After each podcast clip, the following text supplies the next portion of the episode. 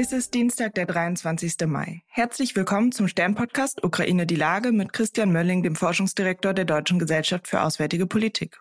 Ich bin Nele Spandig, Politikredakteurin beim Stern und in den nächsten Folgen vertrete ich meinen Kollegen Stefan Schmitz.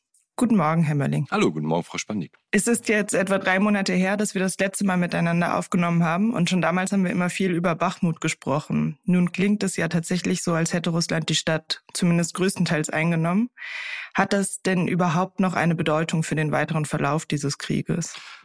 Na, ich glaube, die Antwort ist wahrscheinlich zwei- oder dreiteilig. Also Bachmut haben wir ja gemerkt, in den letzten Monaten ist quasi zu so einem politischen Kipppunkt oder Lackmustest geworden für die, ähm, insbesondere für, für Moskau.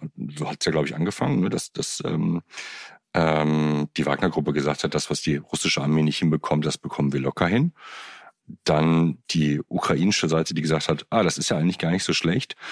Ähm, durch diese Festlegung, dass Bachmut ein Erfolg werden muss, haben wir die Gelegenheit, eigentlich russische Kräfte stärker zu binden, systematisch da äh, deren Zahl zu dezimieren plus dann irgendwann auch dieses sozusagen dieses dieses dran kleben dieses oh shit wir können in der jetzigen Situation auch kurz vor dem 9. Mai dem nationalen Feiertag in Russland zur äh, zum Sieg über Nazi Deutschland ähm, können wir das irgendwie nicht fallen lassen also müssen wir da im Grunde genommen dranbleiben wir können den den Russen keine keinen Erfolg gönnen das hat, glaube ich, die, die politische Seite ausgemacht. Militärisch hatte ich eben schon so ein bisschen angesprochen. Ja, es war eine, eine Möglichkeit, offensichtlich die Abnutzung auf russischer Seite höher werden zu lassen, als sie auf ukrainischer Seite gewesen. Bedeutet, mehr Soldaten auf der russischen Seite gestorben als auf der ukrainischen Seite. Ob sich das dann immer lohnt, ist so eine andere Frage. Es bindet halt einfach Kräfte.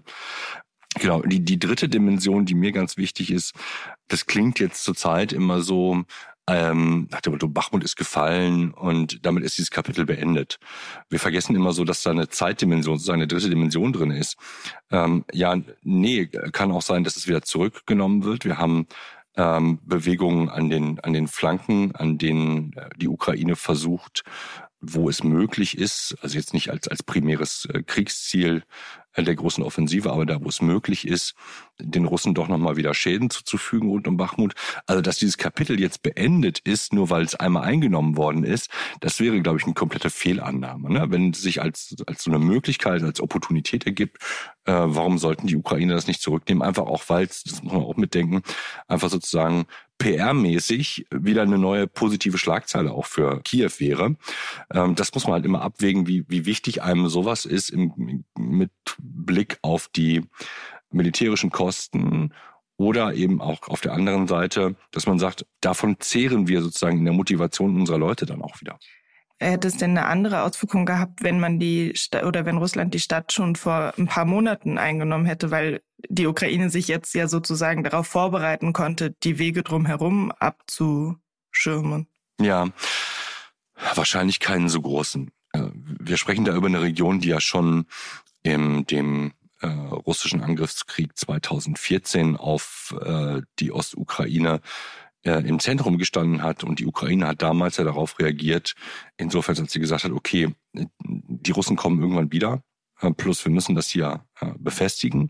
Das heißt also viel von den Befestigungsanlagen die jetzt dort sind, die sind im Grunde genommen schon angelegt gewesen. Es gibt also zwei oder drei Ringe noch, ähm, bevor man zum regionalen Hauptquartier der ukrainischen Armee in Kramatorsk kommt. Ähm, das war alles vorher da. Also militärstrategisch hatte diese Stadt keine besondere Bedeutung. Erst dadurch, dass so eine hohe Truppenkonzentration dahin gekommen ist, hat das tatsächlich einen eigenen Wert irgendwann bekommen. Also von daher, wenn das vor ein paar Monaten gefallen wäre, dann sagen, okay, dann hätte man die Russen nicht so lange aufhalten können. Sie wären geografisch näher äh, an, dem, an dem regionalen Hauptquartier dran gewesen. Es hätte aber auch die die taktische Situation verändert, weil das Gebiet dann nach Westen hin, da wo dieser, äh, das Hauptquartier ist, bergiger und hügeliger wird. Das heißt, die Reichweite der ukrainischen Artillerie erhöht sich dadurch automatisch und man sitzt ähm, als Russe dann in so einem Kessel drinne in Bachmut und vor Bachmut, was halt auch nicht sonderlich gemütlich dann wird. Gleichzeitig sehen wir Entwicklungen in der russischen Grenzregion Belgorod Da sprach der Gouverneur jetzt von acht Verletzten. Über die Nacht wurden die Dörfer dort evakuiert. Aus der Ukraine heißt es aber, das seien ausschließlich russische Bürger, die da beteiligt sind. Und das Militär, das ukrainische, hat damit gar nichts zu tun. Kann man schon einschätzen, ob das so stimmt?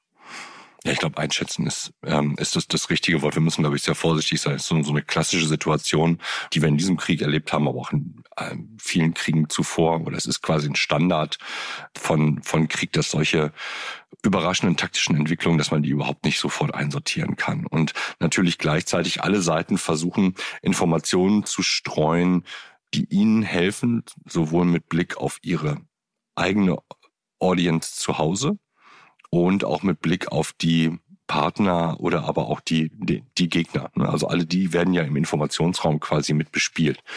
Und dass die Ukrainer jetzt sagen, ne, das sind die Russen, äh, das sind russische Freischärler oder ne, Leute, die, die Russland befreien wollen, passt natürlich wunderbar ins Narrativ rein, weil das bedeuten würde, dass, ähm, dass es Russe im, dass es Risse im, im russischen System gibt. Das würde ich als übertrieben halten.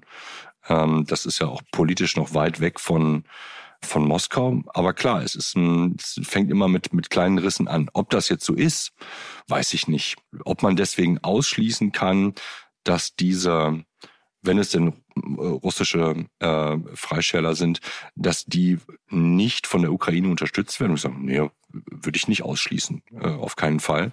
Aber nichts Genaues weiß man halt einfach an diesem Punkt nicht. Da, da werden wir wahrscheinlich auch in den nächsten Tagen nicht wirklich weiterkommen. Interessant ist, glaube ich, dann eher die, die Entwicklung am Boden und ob es den, äh, den Freistellern gelingt, sich tatsächlich festzusetzen in dieser Region oder in, in diesem Abschnitt. Das ist ja keine so jetzt riesengroße Region wahrscheinlich. Ne?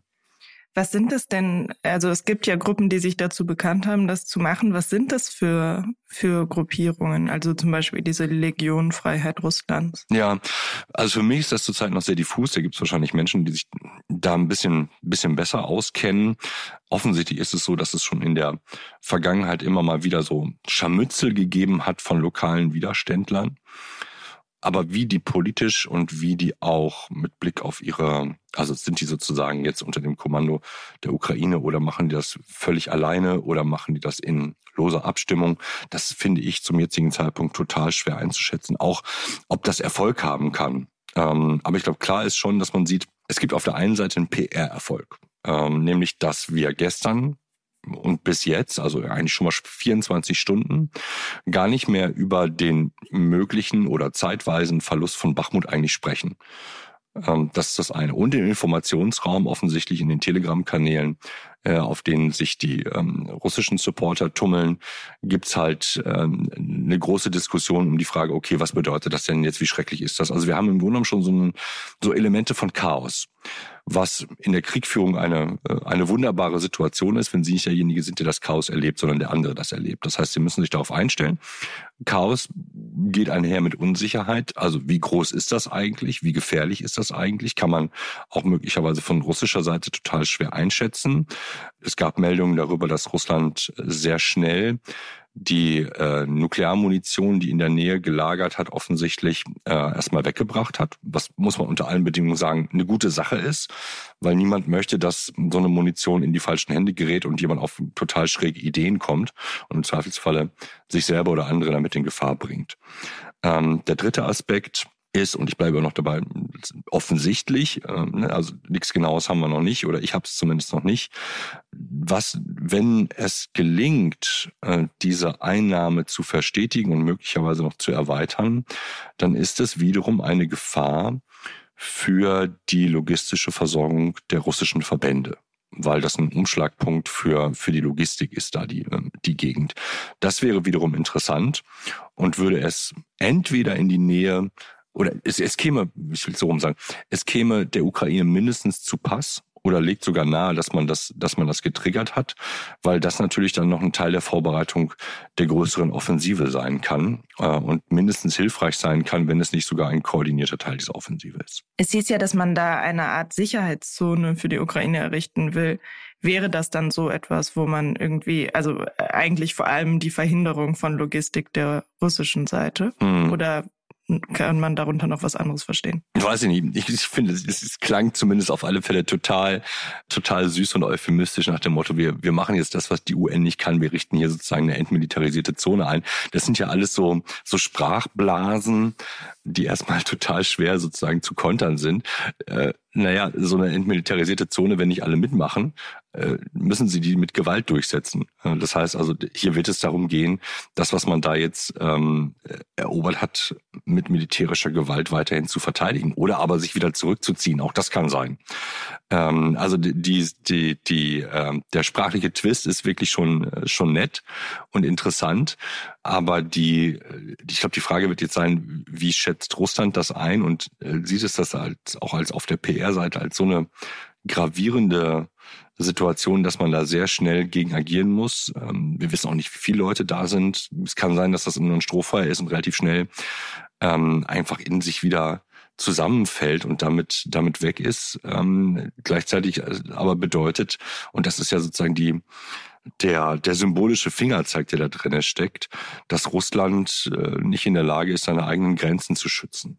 Und das ist natürlich schon, auch wenn das hier homöopathisch ist und wirklich möglicherweise auf, auf die Zeitachse gesehen nur ein, äh, ein kurzer Moment ist, natürlich schon was, womit man sich jetzt tagesaktuell auch im Kreml beschäftigen muss. Ich bin gespannt, ob wir am Freitag schon mehr darüber wissen. Danke, Herr Mölling. Ich danke Ihnen, Frau Spandig. Das war Ukraine die Lage. Die nächste Folge gibt es wie gewohnt am Freitag bei stern.de, RTL Plus Musik und überall da, wo es Podcasts gibt.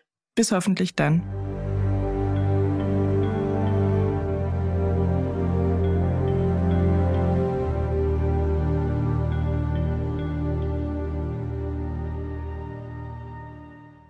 Dieser Podcast ist eine Produktion der Audio Alliance.